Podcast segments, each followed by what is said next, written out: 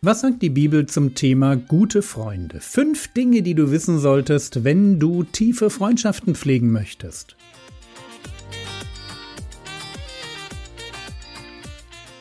Theologie, die dich im Glauben wachsen lässt, nachfolge praktisch dein geistlicher Impuls für den Tag. Mein Name ist Jürgen Fischer und wir wollen uns heute mit der Frage beschäftigen, woran man einen guten Freund erkennt. Teil 2. Was macht einen guten Freund aus? Gestern haben wir schon gesehen, ein guter Freund liebt zu jeder Zeit. Er ist da, wenn ich jemanden brauche. Und er geht nicht weg, wenn ich gerade nicht in der Lage bin, ihm viel zurückzugeben. Aber ein guter Freund, der kommt nicht nur, wenn es mir dreckig geht, fragt nach, ob er irgendwie helfen kann. Eine gute Freundin ist nicht nur für die Notlagen da, sondern sie hat darüber hinaus ein wirkliches, echtes Interesse an mir. Und darum soll es heute gehen. Sprüche 27, Vers 6 Treu gemeint sind die Schläge dessen, der liebt, aber überreichlich die Küsse des Hassers. Eine typische Spruchweisheit. Zwei Sätze, ein Gedanke. Einmal negativ formuliert, überreichlich sind die Küsse des Hassers. Da ist jemand, der mich eigentlich nicht mag und er ist überfreundlich. Also Vorsicht bei Leuten, die einfach zu nett sind. Nun zum Gegenteil eines Hassers, also zu jemandem, der mich wirklich liebt, einem guten Freund. Über ihn heißt es, treu gemeint sind seine Schläge.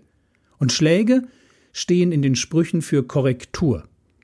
Ein guter Freund, der heuchelt mir nicht Liebe vor, wenn er eigentlich stinkesauer ist, sondern er sagt mir, was ihm an mir nicht passt. Und das ist, wenn wir mal ehrlich sind, das ist gar nicht so leicht. Es ist leichter, immer einen auf nett und freundlich zu machen. Aber gute Freunde sind nicht so. Ihnen geht es nicht um die Atmosphäre, sondern es geht ihnen wirklich um mich. Eine gute Freundin wird mir manchmal wehtun, weil sie mich mit meinen eigenen Fehlern und mit meinen Charakterdefiziten konfrontiert. Sie wird mir vielleicht sagen, dass ich mich zickig verhalte und bei meinem Mann entschuldigen sollte. Und wer hört sowas gern? Es ist ein guter Freund, der mich nach einer Party zur Seite nimmt und darauf hinweist, dass ich regelmäßig bei Feiern zu viel trinke. Und er tut das, weil er es gut mit mir meint. Aber ein guter Freund bleibt nicht dabei, dass er mir zeigt, was ich falsch mache. Sprüche 27, Vers 9. Öl und Räucherwerk erfreuen das Herz, und die Süße eines Freundes kommt aus dem Rat der Seele. Wieder zwei Sätze, die sich um ein Thema drehen. Wellness für die Seele. Wie Öl und Räucherwerk das Herz erfreuen, so der Rat eines Freundes. Als Mensch kann ich mich an Pflegeprodukten und Gerüchen erfreuen. Ja, ein Vollbad, so mit Cremeschaum, Massageöl, eine Duftkerze oder ein gut riechendes Aftershave, das tut einfach gut und hebt die Stimmung. Öl und Räucherwerk erfreuen das Herz. Und die Süße eines Freundes, also das, was einen Freund so lecker macht wie einen Nachtisch, das ist sein Rat der Seele oder freier übersetzt sein guter Ratschlag. Eine gute Freundin bleibt nicht dabei stehen, dass sie mich auf meine Zickereien hinweist. Sie tut meiner Seele gut, weil sie mir auch Tipps gibt, wie ich mich ändern kann. Sie wird mir womöglich ein gutes Buch zu dem Thema schenken oder mich auf einen Kurs hinweisen. Wo ich im Blick auf meinen Charakter betriebsblind bin, da wird sie mir helfen. Der gute Freund, der mich darauf hinweist, wie unpassend es für einen Christen ist, angetrunken von einer Feier nach Hause zu torkeln, der wird mir vielleicht auch anbieten, dass wir zusammen für die Sache beten. Ja, der sieht, dass der Heilige Geist in puncto Selbstbeherrschung bei mir noch was verändern muss. Und er wird mir helfen dabei. Es ist der Einsatz, den eine gute Freundin oder ein guter Freund bringen.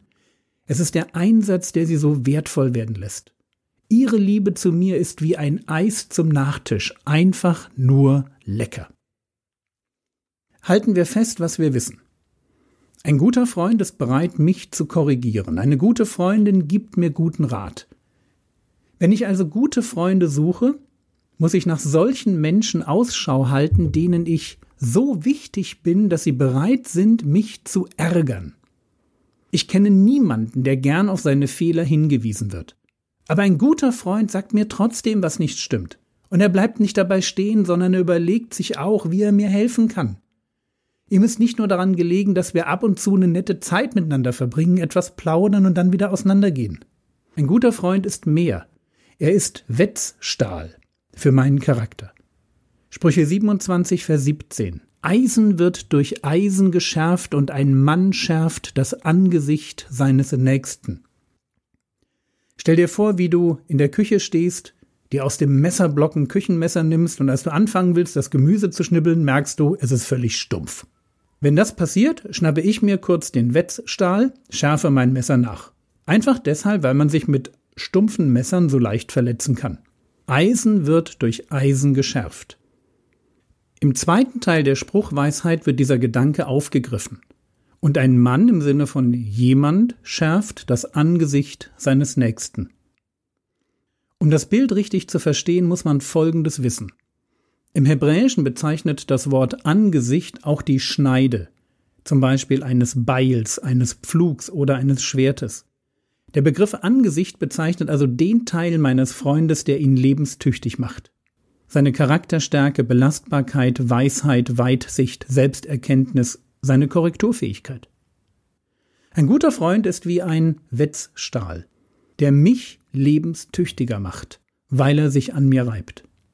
Fassen wir zusammen. Woran erkenne ich eine gute Freundin oder einen guten Freund? Drei Aspekte, die eng zusammengehören. Gute Freunde korrigieren mich, geben mir gute Ratschläge und machen mich lebenstüchtiger. Und umgekehrt gilt auch, wenn jemand übertrieben nett ist. Oder es wird zwar kritisiert, aber es gibt keinen guten Rat. Oder wenn ich merke, dass das Zusammensein mit jemandem mich nicht lebenstüchtiger werden lässt, sondern mich eher zu dummen Entscheidungen verleitet, dann ist das kein guter Freund. Was könntest du jetzt tun? Du könntest dich heute mit dem Buch Die Sprüche und zwar mit Kapitel 27 beschäftigen. Lies das Kapitel doch einmal durch. Markiere dir die Verse, die dir wichtig vorkommen. Lern doch einen der drei Verse, die ich heute zitiert habe. Also Kapitel 27, Vers 6 oder Vers 9 oder Vers 17. Lern einen dieser Verse auswendig. Das war's für heute. Morgen geht es weiter. Und wenn du mehr von mir hören willst, dann besorg dir doch einfach die App. Die Frogwords App mit ganz vielen Predigten von mir. Der Herr segne dich, erfahre seine Gnade und lebe in seinem Frieden. Amen.